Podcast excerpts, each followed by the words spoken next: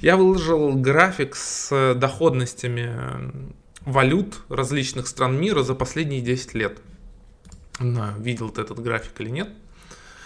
Э, и там в целом э, все более или менее предсказуемо и объяснимо. Ну, то есть, э, ты когда смотришь, как вот изменились стоимости различной валюты мира относительно доллара, да, ну, ты ожидаешь, что там в наихудшие по доходности будут Венесуэла, Аргентина, Турция.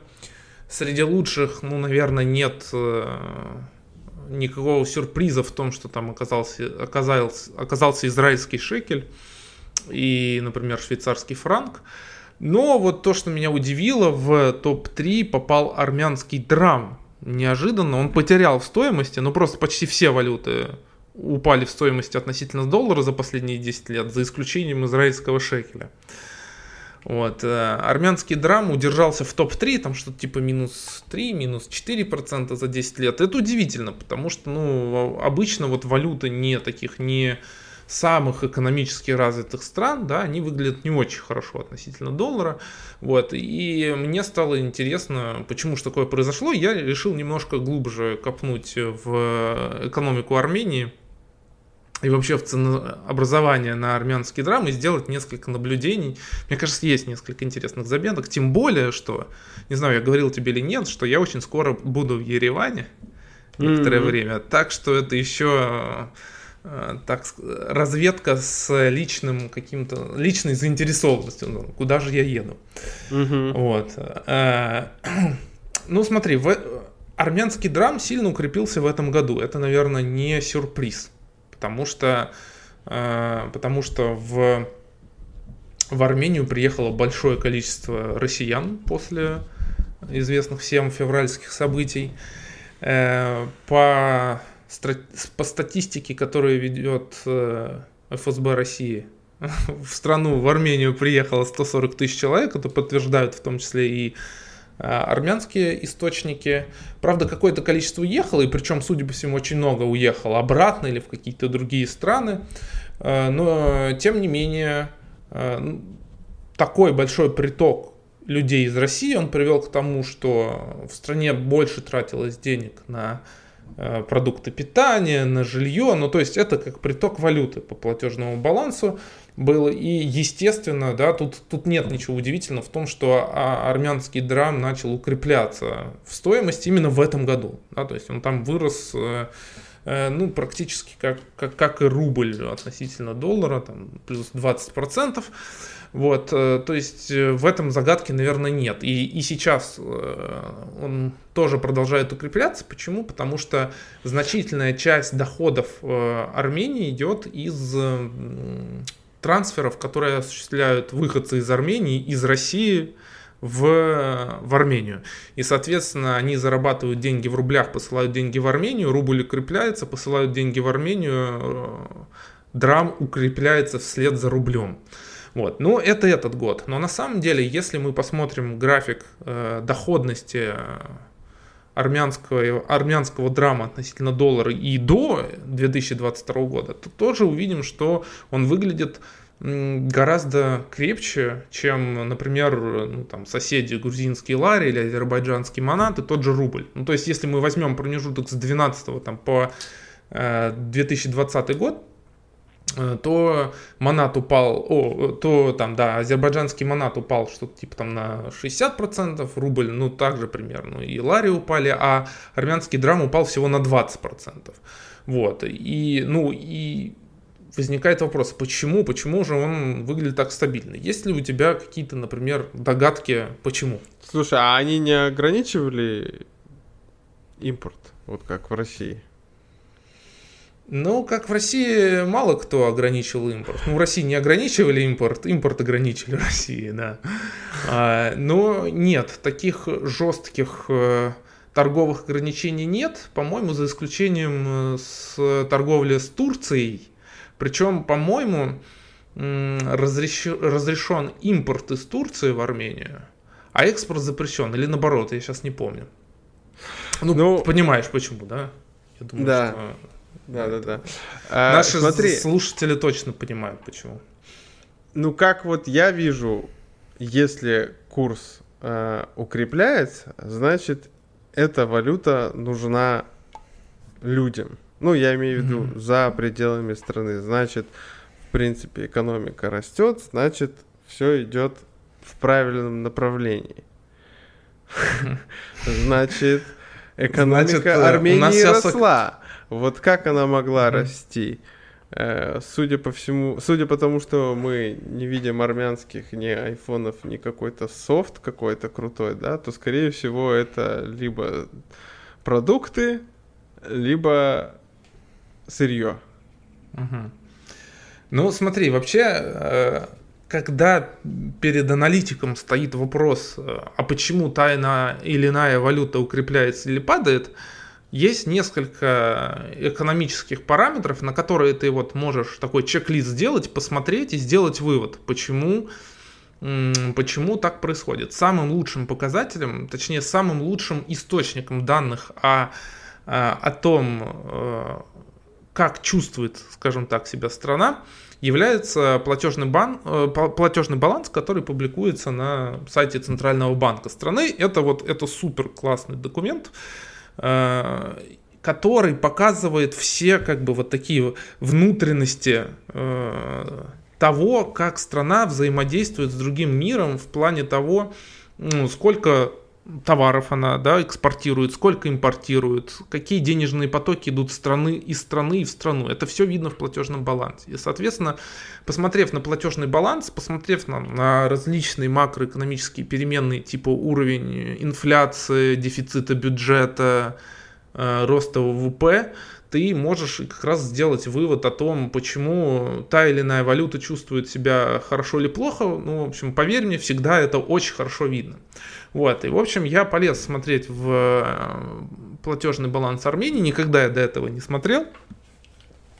Вот, и, ну, первое, на что я обратил внимание, это, конечно же, на экспорт Армении, потому что, потому что за последние годы, с 2014 года, э, наблюдалось удвоение экспорта, товарного экспорта Армении, а соответственно, если у тебя экспорт растет, то у тебя больше валют в страну приходит, то есть больше спроса на национальную валюту, и курс валюты укрепляется. То есть это, в принципе, логично.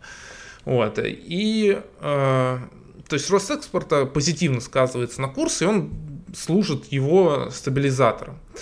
И есть очень хороший сайт, на самом деле, атлас э, экспорта, импорта каждой из стран. Я не знаю, я тебе ссылку не кинул, да, ну ладно, потом я в, в видео подкреплю. Потом там можно посмотреть прямо э, по статистике, э, что куда инвести... Э, что куда экспортируется из разных стран, из всех практически стран мира. И вот если посмотреть э, экспорт Армении, то на первом месте там стоит медная руда, Угу. Сейчас 24% экспорта Армении это медная руда. Вот. И если в 2014 году Армения экспортировала медные руды на 250 миллионов долларов, то к 2020 году цифра выросла в три раза, то есть до уровня более чем 700 миллионов долларов. Собственно, это стало основной причиной, почему экспорт Армении так сильно вырос. Кроме э, руды медной, они экспортируют э, молибден, они экспортируют э, золото, ну то есть там много вот этого сектора майнинг, да, добычи. Цены на различные металлы в последние годы значительно выросли. Почему они выросли? Есть у тебя догадки? То есть, например, вот фунт меди на мировых биржах Э, стоил 2 доллара в 2016 году, а к 2022 году году он вырос до 4,5. Вот. Что, что, в общем-то, и обеспечило Армению притоком валюты. Есть ли у тебя догадки, почему у нас так хорошо чувствовал вот этот сектор цветных, особенно металлов? Ну, цветные металлы у нас в электрокарах, угу. в, в этой всей зеленой повестке. Ну да, на самом деле так и есть. Э, то есть медь, она играет огромную роль в альтернативной энергетике. То есть он хорошо проводит электричество и незаменим для инфраструктуры возобновляемых источников энергии. Э, например, э, стандартный электромобиль содержит в 5 раз больше меди, чем обычный автомобиль. Так что вот смотри, где у нас Илон Маск и где Армения, да? А вот Илон Маск, который затеял революцию в электрокарах, э, заставил там все компании автомобильного сектора пересматривать свои инвестиционные планы и вкладывать в электромобили, он тем самым поднял спрос на разные цветные металлы, в том числе медь, и озолотил Ар- Армению, по сути дела. Ну как озолотил? Он сильно прибавил к стабильности курса валюты. Так что даже президент Армении, президент, нет, не президент, там же премьер-министр, да, Никола Пашинян, он назвал м- медь э, нефтью Армении. Смотри, вот. как интересно, да, сейчас э, вот это идет как бы перетекание зеленой повестки с нормальной повесткой, да, сейчас же э, закрыты все, ну не все, точнее, НПЗ в США позакрывали и типа не хотят их переоткрывать, потому что есть зеленая повестка. Ну зачем мы их будем опять переоткрывать, чтобы делать больше бензина, когда через 10 лет все будем на электрокарах, и зачем нам это надо? Угу. И, и как бы цены на нефть растут, и спрос на нефть есть. А зеленая... Сейчас, подожди, я запутался. Ну, ты хотел сказать, что все эти годы мы говорили, ну, точнее, не мы, а там европейские, американские политики говорили про зеленую повестку. Да. А сейчас, когда цены на нефть выросли, уже зеленая повестка уже вроде не так важна, уже даже сейчас ты про это говоришь, это звучит как, как какой-то прикол, да, зеленая повестка, когда у тебя там стоимость бензина в 4 раза выросла за год, уже тебе не до зеленой повестки становится. Вот как э, ну, типа того, перешли... да, когда еще сейчас а. Э, ограничивают экспорт, вот э, в связи с текущими ситуациями, наоборот, как-то надо вроде как бы расконсервировать прошлые там НПЗ, угольные заводы и так далее, чтобы спрос на энергетику компенсировать, то уже вот не до зеленой повестки. А если не до зеленой повестки, то не до электрокаров и не до меди. И вот, вот этот постоянно такие волны. Да, и ты хочешь сказать, что уже и не до сверхдоходов в Армению, да. Ну, э, это риск. Ну, а мы давай о нем в конце тогда поговорим, да, об этом риске, когда э, подумаем о том, стоит ли открывать счет банковский в Армении. Потому Конечно, что это же одна... Ну, да, давай, да, текущих реалиях, в текущих реалиях любой счет за границами российской юрисдикции надо иметь. Вот просто и все. Есть возможность, открывайте. Да, ну слушай, я тут смотрю э, на Турцию, на макроэкономическую политику в Турции. Я тебе скажу, что я сейчас даже не уверен, э, насколько безопасно держать э, долларовый валютный счет в Турции по сравнению да. с, со счетом даже в России. Вот, хотя, нет, это, наверное, несравнимые понятия. Вот, ну, собственно, для чего я еду в командировку в Армению а. на следующей неделе. стало понятно. Так, разведка, разведка. Так, значит, смотри, ну, у нас не только Илон Маск, да, у нас еще вот э, ветряные турбины, они используют очень много меди. И смотри, например, у нас же есть кабель, который тянется от э, вит, вит, ветряных мельниц, которые в море стоят, на, на землю. Э, и этот кабель, там же тоже медь есть. И я сейчас уже не помню, там где-то вот приводилась статистику, что только вот если ты будешь развивать ветряную энергетику в море, что это только это там плюс 20% к спросу на медь э, до 30 года дает. Ну, то есть в целом потребление меди должно было увеличиваться ну, в разы по сравнению с 2020 годом, там чуть ли не в три раза в течение 15 лет. Ну, собственно, под это дело цены на мировых биржах и разгонялись. Сейчас я не знаю, наверное, они немножко подостынут, потому что Сейчас мы, будь, мы должны будем нефть качать, где-то искать запасы нефти. И об этом мы тоже сегодня еще поговорим, наверное, с тобой, где их можно найти. Их можно найти в самых неожиданных местах. А, вот. И, а вот что интересно, да, в Армении, ну, мне стало интересно а, вообще, кто производит медь в Армении.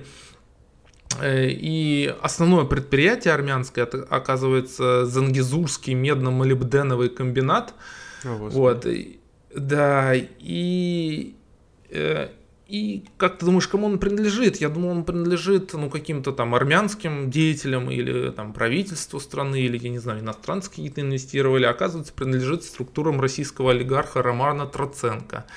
Причем процесс покупки купил он в 2021 году уже при Николе Пашиняне, новом премьер-министре Армении. Он там очень такой, знаешь, мутный носит характер, потому что акции были под арестом после того, как э, они были изъяты у предыдущего собственника. И потом появляется Роман Троценко, который неожиданно покупает там вроде бы не по самым адекватным ценам этот медно-молибденовый комбинат. Правительство Армении получает 15% от э, его. Э, а получается, что вся медная отрасль Армении сейчас под этим Троценко. И, в общем, хм. Ну, кто, кто он откуда известно, он там был советником Сечина в Роснефти. Mm. До этого владел, у него там активы, по-моему, были различные, э, ну, инфраструктурные активы. Вот в России Петропавловск, по-моему, золотодобытчик ему принадлежал. Вот, ну, в общем, да, вот интересно, да, что при этом вот эта вся медная промышленность Армении, она, получается, принадлежит русскому олигарху. Вот. Э, и, и вот тебе основной источник, почему Ар Армения выглядела настолько уверенно в плане стабильности валюты э, вот, в период там, с 16 по 22 год, если так взять. Вот, потому что да, рост экспорта в два раза фактически обеспечил приток валют в, страны, в страну и э, значительно укрепил. Еще интересно, что Армения, она во многом живет за счет, э, огромную часть доходов э, страны составляют э, переводы из России, ну и из других стран мира, которые армяне, выходцы из Армении, пересылают своим родственникам. И, например, в 2021 году они составили больше миллиарда долларов, а это там на секундочку там, 10% от ВВП. Представляешь, что 10% от ВВП формируют вот эти трансферы денег. И за последние... Да, в целом неудивительно же. Ну, это большая доля. Но в мире, кстати, знаешь, кто лидирует? Ну, наверное, тут легко угадать, кто. Мексика. Да нет, нет не Мексика. нет. Таджикистан, Узбекистан, там доля А-а-а. что-то типа... Там... А, у Мексики просто у самой большая экономика. То есть там даже хоть и много перечисляют, но все равно в общем котле, ну, наверное, там тоже большая доля, но именно в, среди всех стран мира это Таджикистан, Узбекистан, там что-то типа 25% от ВВП, четверть экономики, это как раз э, трудовые мигранты, то, что пересылают из России. Вот. Ну, у Армении интересно, что в последние два года эти трансферты удвоились. Да там одна Ким Кардашьян, мне кажется. Ну, Несколько наверняка и Генрих, Генрих Мхитарян, наверное, еще да. тоже. Там много же прям, а, а, как правильно, армян же говорите, много очень да. известных. System of a Down еще. Да. Серж да. Танкьян, вот, Серж Танкьян. Серж да. Танкьян. Ну, вообще армян много, да, известных очень. Ваган Ерицан еще. Да. Да. Вот. И, ну, кстати, почему они так сильно выросли, выросли в последние два года? В 2020 году была война же между Ар- Арменией и Азербайджаном. А. И в стране случился кризис, и там и ВВП упал, и, видимо, на этом фоне там был очень сильный скачок доходов э, трансфертов из России. Но, видимо, люди просто пересылали деньги своим родственникам и это, кстати, тогда значительно стабилизировало вот армянскую валюту. Так что вот два фактора основных влияния на укрепление армянского драма обеспечивается это медью, молибденом и доходами армян по всему миру. Вот э, фактор сильного драма.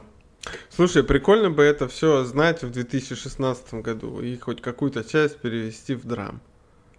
Mm. Ну, на самом деле, можно я ли тебе скажу, сейчас э, отыскать? Знаешь, что я тебе скажу? Что если мы возьмем вот конкретно вот на текущий период доходность рубля э, относительно 2016 года, включая ставки, которые были, то рубль, скорее всего, еще лучше выглядел. С 2016 А-а-а. года именно. Вот, просто потому что рубль сейчас э, стоит дороже, чем в 2016 году, А еще если за счет ставок, в среднем они были 8-9%, у тебя получится 50% доходности. Я не исключаю, что если брать не только изменение стоимости валюты, но и то, какие ставки они могли принести, рубль был лучшей валютой мира. Блин, Я не исключаю. А что Но если... это не отменяет того, что курс так, рубля, он немножечко не рыночный, потому что, ну, если ты был иностранцем и вкладывал в рубль все, то у тебя доходность минус 100%. Ну, а если ты россиянин и а что если рубль? сейчас как раз-таки происходит вот эта искусственная спецоперация по выводу средств из России для тех, кто может и имеет что если это все специально, искусственно создано, вот этот коридорчик, который мы сейчас имеем, чтобы действовать? Для нас с тобой, да. Ну, для всех, ну, условно. Ну, подожди, там же есть сильное ограничение. В 100 тысяч, или сколько сейчас? 150 тысяч долларов на вывод есть ограничение. В месяц. Да, ну это на небольшие человека. деньги для для тех, для кого это теоретически могло создаваться. Вот. Ну подожди, То есть ты, ты на что намекаешь? Что в месяц? Ну господи, ну найди 10 человек, вот тебе. Ну, и... там себе или родственникам можно отправлять только. 10 родственников найти у кого счета. Слушай, ну я не знаю, я не люблю теории заговоров, потому что я думаю, что если бы эта лазейка была для своих, ты, ты на это намекаешь. Да, правильно? да, да, да, да. Я думаю, там бы больше бы уже подняли лимит просто. И, и самое главное, знаешь, что я думаю? Что для своих, это же центральный банк ограничивает эти операции в размерах.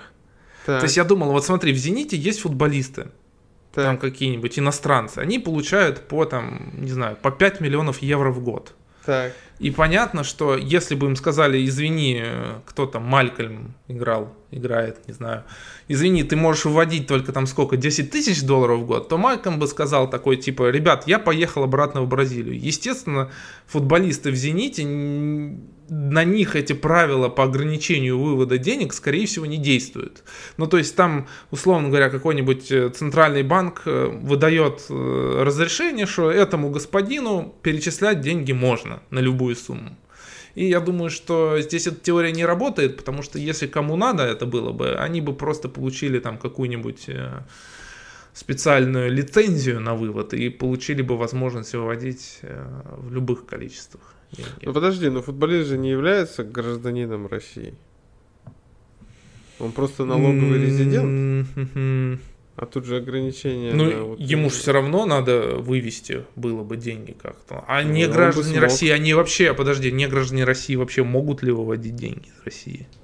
Вот в чем вопрос. Они же в рублях себе на карточку в Газпромбанке получают деньги, а уже потом конвертируют и выводят. Господи, короче, если у нас в слушателях а, есть какой-то зарубежный футболист, который получает деньги, расскажите, как вы переводите деньги в нынешних условиях.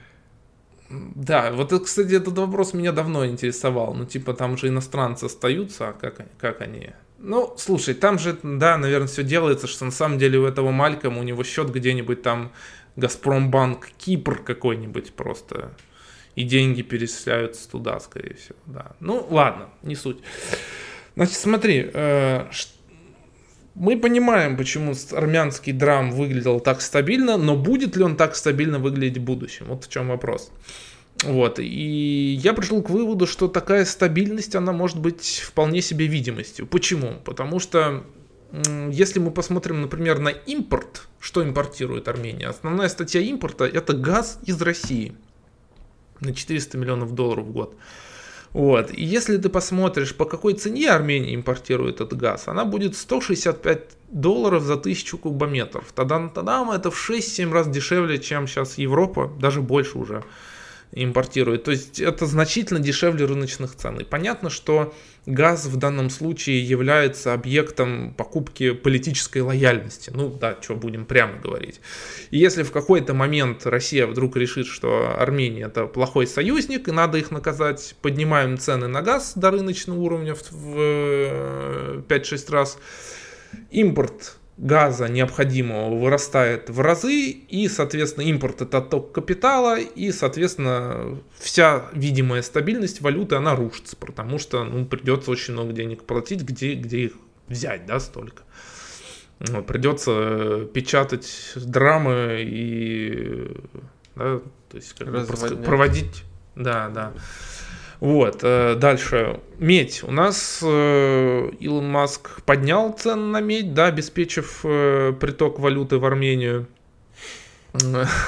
Вот. То, то, то, то же самое может случиться со знаком минус, то есть цены на медь в результате того, что вся эта зеленая повестка в ближайшие 5 лет отойдет на второй план, они могут упасть, скорректироваться вот, в несколько раз. И точно так же, как EasyCam, EasyGo, да, это особенность э, валют, которые зависят от экспорта сырья, потому что сырье сегодня может стоить 100 долларов за баррель, завтра 10 долларов за баррель, да, очень легко может все измениться. Это не как вот в какой-нибудь Швейцарии, да, кстати, я думаю, э, в следующем выпуске можем поговорить про швейцарский франк. Почему это самая доходная валюта за 100 лет? Да? Ну, потому что там экспортеры это Э, имеют очень стабильный доход, в смысле, они не сырье экспортируют, а потребительские товары, в том числе там медикаменты всякие, вот, и вот, а с всякими этими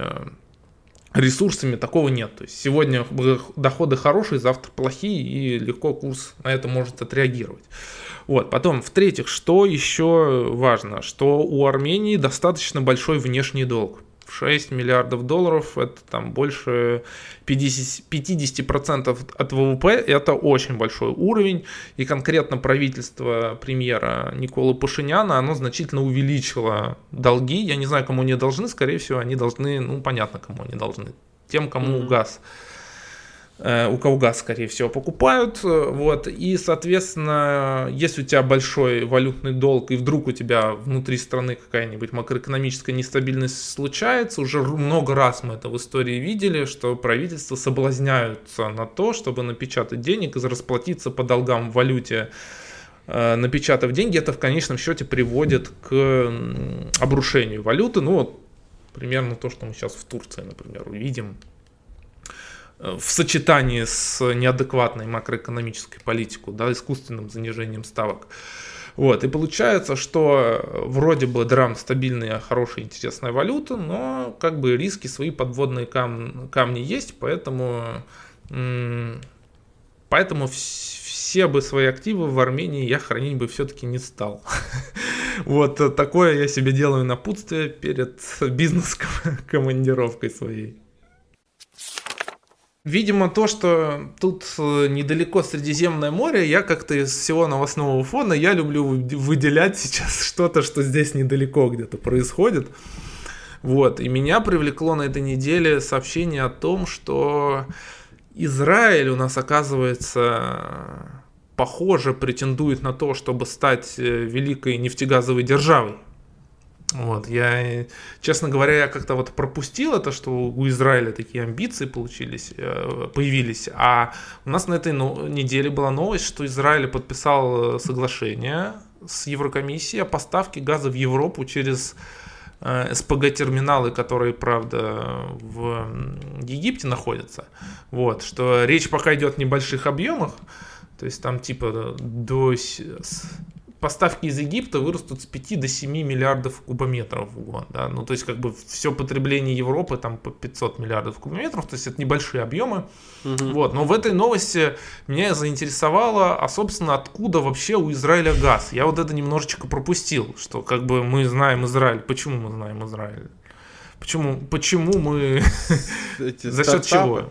Я за стартапы, да. Есть книга Startup Nation целая, да, знаю, видел ты или нет, которая посвящена тому, как, тому, как вот технологическая отрасль э, развивалась в Израиле. Это всякие медицинские технологии, очень развитая сфера. Э, вот. Ну, как бы, а нефть и газ немножечко не ассоциируются с Израилем. Вот, и в рамках такого цикла заметок о различных э, нефтегазовых месторождениях в мире, вот я предлагаю нем, немножечко заглянуть, что это такое за израильское интересное месторождение. У Израиля действительно не было нефти и газа всю историю страны, она была импортером топлива, но они завели связи с американской компанией Noble Energy, она называлась, которая там потихонечку искала в Средиземном море у берегов Израиля, нету ли там нефти. Вот. В общем, они тыкали-тыкали там палкой и дотыкались до того, что нашли месторождение в 2010 году. Э, первое месторождение называлось Тамар – Э, оно может поставлять всего э, до 16 миллиардов кубометров э, газа в год, а потом нашли еще одно очень большое месторождение, Левиафан, собственно, с которого и должно, должна, должен поставляться газ в Европу, с запасами на 600 миллиардов кубометров в год. Это, ну, это вот если взять, сколько «Газпром» поставляет в Европу, да, это 4 года поставок mm-hmm. Европу газа. Ну, то есть это, то есть если, например, треть того, что поставляет Газпром, получается, можно 12 лет поставлять. Ну и самое, самое главное, если продолжать разведку у берегов Средиземного моря, я думаю, там еще можно натыкать э, палкой много всего. Ну как, да, сложными технологическими различными решениями, которые позволяют пользоваться американские компании, американскими технологиями, можно найти еще больше газа, а там еще под газом они и нефть нашли, и в общем все идет к тому, что если будет инвестиция, политическая воля, да, то вот у нас Израиль неожиданно может оказаться одним из самых крупных, ну нет, не одним из самых, конечно, крупных, до Катара там все равно очень далеко, но все равно как минимум, смотри, сейчас они уже обеспечили себя газом полностью. То есть Израиль потребляет 12 э, кубометров газа в год, а уже текущие мощности позволяют... 12 миллионов или миллиардов? Миллиардов. А что я сказал? Ты сказал 12 кубометров? Ну ладно, прости. 12 э, миллиардов кубометров газа в год. Э, получается, вот в сумме два вот эти месторождения могут давать 40 миллиардов кубометров. Ну, то есть, если ты там 12 потребляешь, ну окей, там потребление будет расти. 25 миллиардов кубометров газа в год, если производить. Сейчас у нас 1000 кубометров стоит 1000 долларов. То есть ну, потенциально Израиль может зарабатывать при текущих ценах 25 миллиардов долларов в год, на секундочку, это там уже почти 7-8% от ВВП страны. Ну, то есть это на самом деле очень солидная сумма теоретически.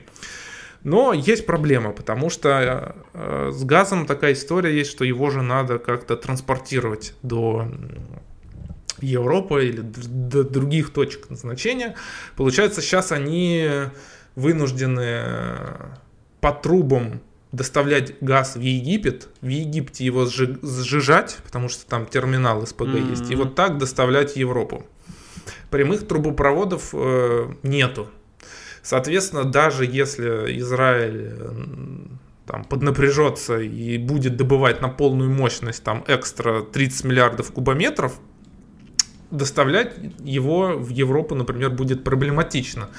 Э, потому что только вот через Египет, у которого тоже мощности ограничены. Получается, что нет, там, там, знаешь, есть статьи, типа Израиль станет э, спасением Европы газовым. Теоретически это, конечно, возможно, но для этого нужны огромные инвестиции. Инвестиции Нужна либо труба? в трубу, С трубой тоже есть проблема, потому что труба идет по, под Средиземным морем, это очень дорогой проект, да, это Газпром может позволить себе там закопать э, огромное количество денег на строительство какого-нибудь там потока, да, Из, Израиль такого не может сделать, очень дорого стоит проект, плюс э, там есть э, проблемка одна, называется Турция с э, Эрдоганом, потому что там поток это трубопровод, он типа должен идти через территорию Турции, э, надводную, подводную территорию, морскую территорию границ Турции. Вот. А Турция говорит, что мы вам разрешение на него не дадим, потому что вы сначала постройте его до нас, до Турции, а уж потом мы там разберемся, куда мы этот газ дальше будем. Ну, в общем, да, там свои истории есть, поэтому там была должны были уже несколько лет назад начать строительство вот этого трубопровода на Кипр, потом в Грецию на 10 миллиардов кубометров в год. Но это все остановилось, но на самом деле трубы сейчас строить это очень ненадежно, потому что ну вот история с Газпромом Европом показывает, что ты там построишь трубу, потом там с кем-нибудь перессоришься. Ну вот представь, там Израиль мог в Турцию построить трубу, потом они станут э, конфликтовать, да, и опять ты в никуда построил эту трубу. Сейчас все стараются строить э, СПГ-заводы, то есть сжижать газ, потому что потом на газовозе ты можешь продать в любую страну мира, ну и лишь бы у них был этот терминал, который может принимать этот газ. Вот. И, соответственно, Израилю, чтобы стать действительно супер газовой нацией, им нужно, э, нужно строить СПГ-терминалы, это удовольствие не дешевое, потому что вот, например, у Новотека... Ну что, дороже, Arctic... чем труба? Э, ну, смотри, все зависит от цен на СПГ.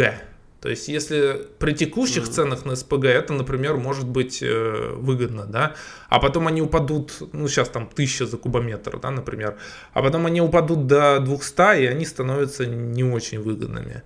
Вот, поэтому э, долгосрочная СПГ при высоких ценах может э, быть успешной инвестицией. При падении цен на нефть это может, может оказаться, что, так, что зароют деньги, вот тоже не, непонятно куда.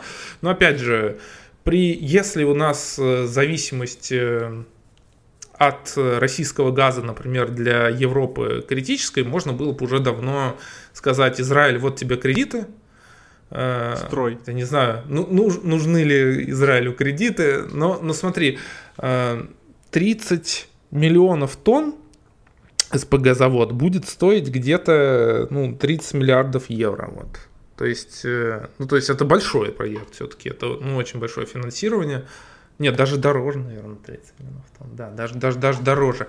Вот, но с другой стороны, вот сейчас Катар, э, они же тоже строят свои СПГ-проекты вовсю, и туда инвестируют в том числе и американские компании. Вот я думаю, что можно было бы инвестировать, наверное, лучше в Израиль, чем в Катар с точки зрения долгосрочных каких-то отношений. Я продолжаю писать раз в неделю стратегические обзоры – и сегодня ты предлагал тему сделать по гонконгским акциям, да, которые внезапно появились на да. СПБ бирже, но я думаю, что как раз я сделаю обзор по ним в рамках стратегического обзора. Посмотрим, что там у нас Xiaomi творится, с Alibaba и прочими компаниями, которые появились. Вот. А на этой неделе, ну, у меня были строители, получается, российские главной темой, потому что ну, мне и в принципе интересно, я заинтересован, что там с отраслью э, строителей происходит в России, с недвижимостью. Вот, Сегодня потому что льготную ипотеку пообещали. Опять. Да, да, да, да, да, да. Вот это все, конечно, очень интересно о перспективе девелоперов, да, потому что, ну, как бы в марте там были очень хорошие результаты.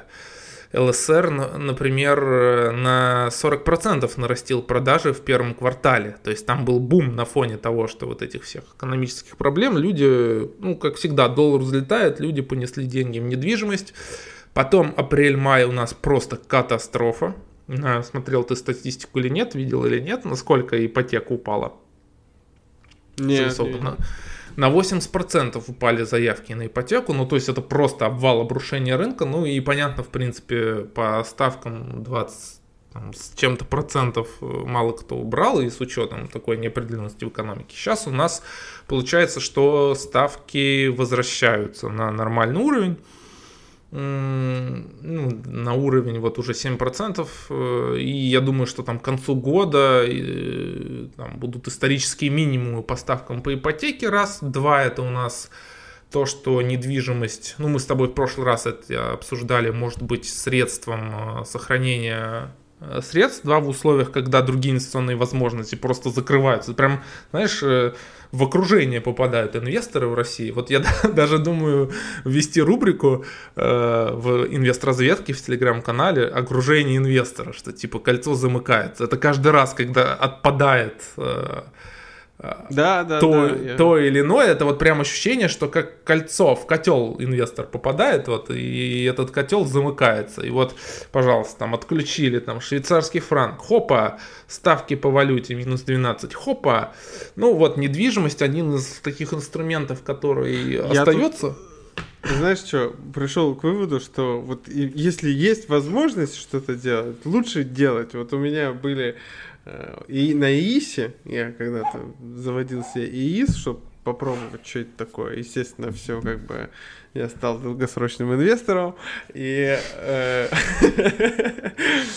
и появилась лазейка, как можно его закрыть и вывести. И я быстренько это сделал, э, вывел, и сразу же свифтом пульнул. И на следующий день э, сказали, что свифт э, все. Ну я думаю, да, я думаю, как у меня была что... похожая история, да. А, вот и ну, получается, кольцо, кольцо инвестора сжимается. Нет, подожди, я же говорил о девелоперах. Вот. Так. И, собственно, да, очень интересный сектор, в смысле, что с ним будет дальше, потому что у тебя как бы две вот эти силы действуют, что э, с, од...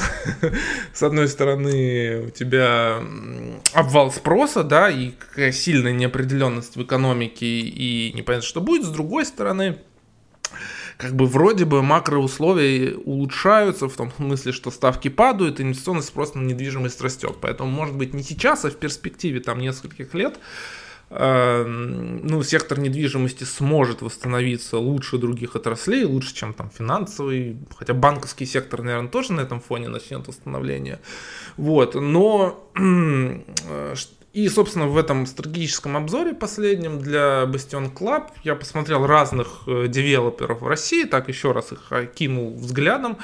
И, ну, на самом деле, все очень интересно, потому что, например, вот э, э, ЛСР, да, у нас наш питерский девелопер, у них есть же проекты не только связанные с инвестициями сейчас в недвижимость, ну, например, э, в 2020-2021 году они инвестировали очень много денег в сочинские санатории. В три сочинских санатория 40 миллиардов рублей вложили. Ну, собственно, если там ИРР хотя бы там 10%, да, то, ну, можно подсчитать, что это особенно сейчас, когда за граница закрыта угу. для многих путешественников в России и и внутренний туристический спрос, наверное, будет развиваться в ближайшие годы.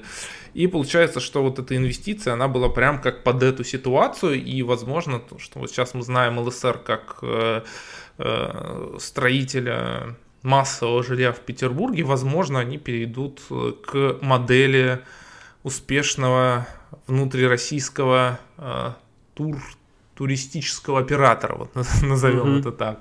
Управлять гостиницами будут. Вот, и это большой у них кусок бизнеса будет, и, и там, который будет приносить инвесторам дивиденды. Вот, ну и еще показательно, что в мае, например, ну то есть я смотрю сигналы, какие там рынки недвижимости сейчас есть, вот, но опять же, для меня изначально эта новость осталась незамеченной, например, в конце мая ЛСР подтвердили планы по выручке и прибыли за этот год на уровне не меньше, чем в прошлом году, ну то есть, возможно, э, кризис, сейчас данных мало, да, но, возможно, кризис для них оказывается, окажется менее значительным, чем это в, э, в марте. Ну, акции сейчас там со скидкой 30, 33% к началу года продаются. Вот, от дивидендов они отказались, но если вернуться там к до кризисному уровню дивидендов, то там 17% доходности будет при ставках ниже 10%, возможно, вполне двукратная переоценка вверх, но это вот как как в рамках наблюдений. Пока, конечно, риски велики.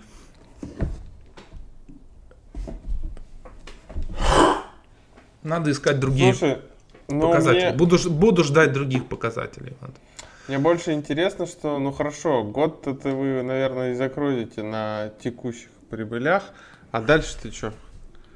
У тебя вся страна минус 10 прогнозируется в этом году. Как в этом, дальше? да. Ну а дальше, да.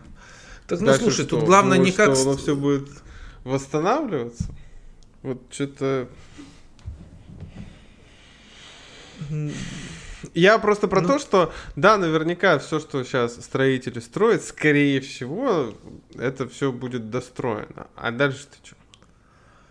Ну смотри, дальше в чем э, будет фишка, что ну, спрос на недвижимость, я думаю, он все равно останется ну, за счет низких ставок инвестиционного, а предложение очень сильно сократится, потому что э, стоимость строительства, скорее всего, вырастет, Потому что, не знаю, видел ты или нет статистику, что э, оборудование для производства цемента, кирпича, там, до чего угодно, 100% импортное, причем в основном из западных американских стран. То есть строить станет сложнее.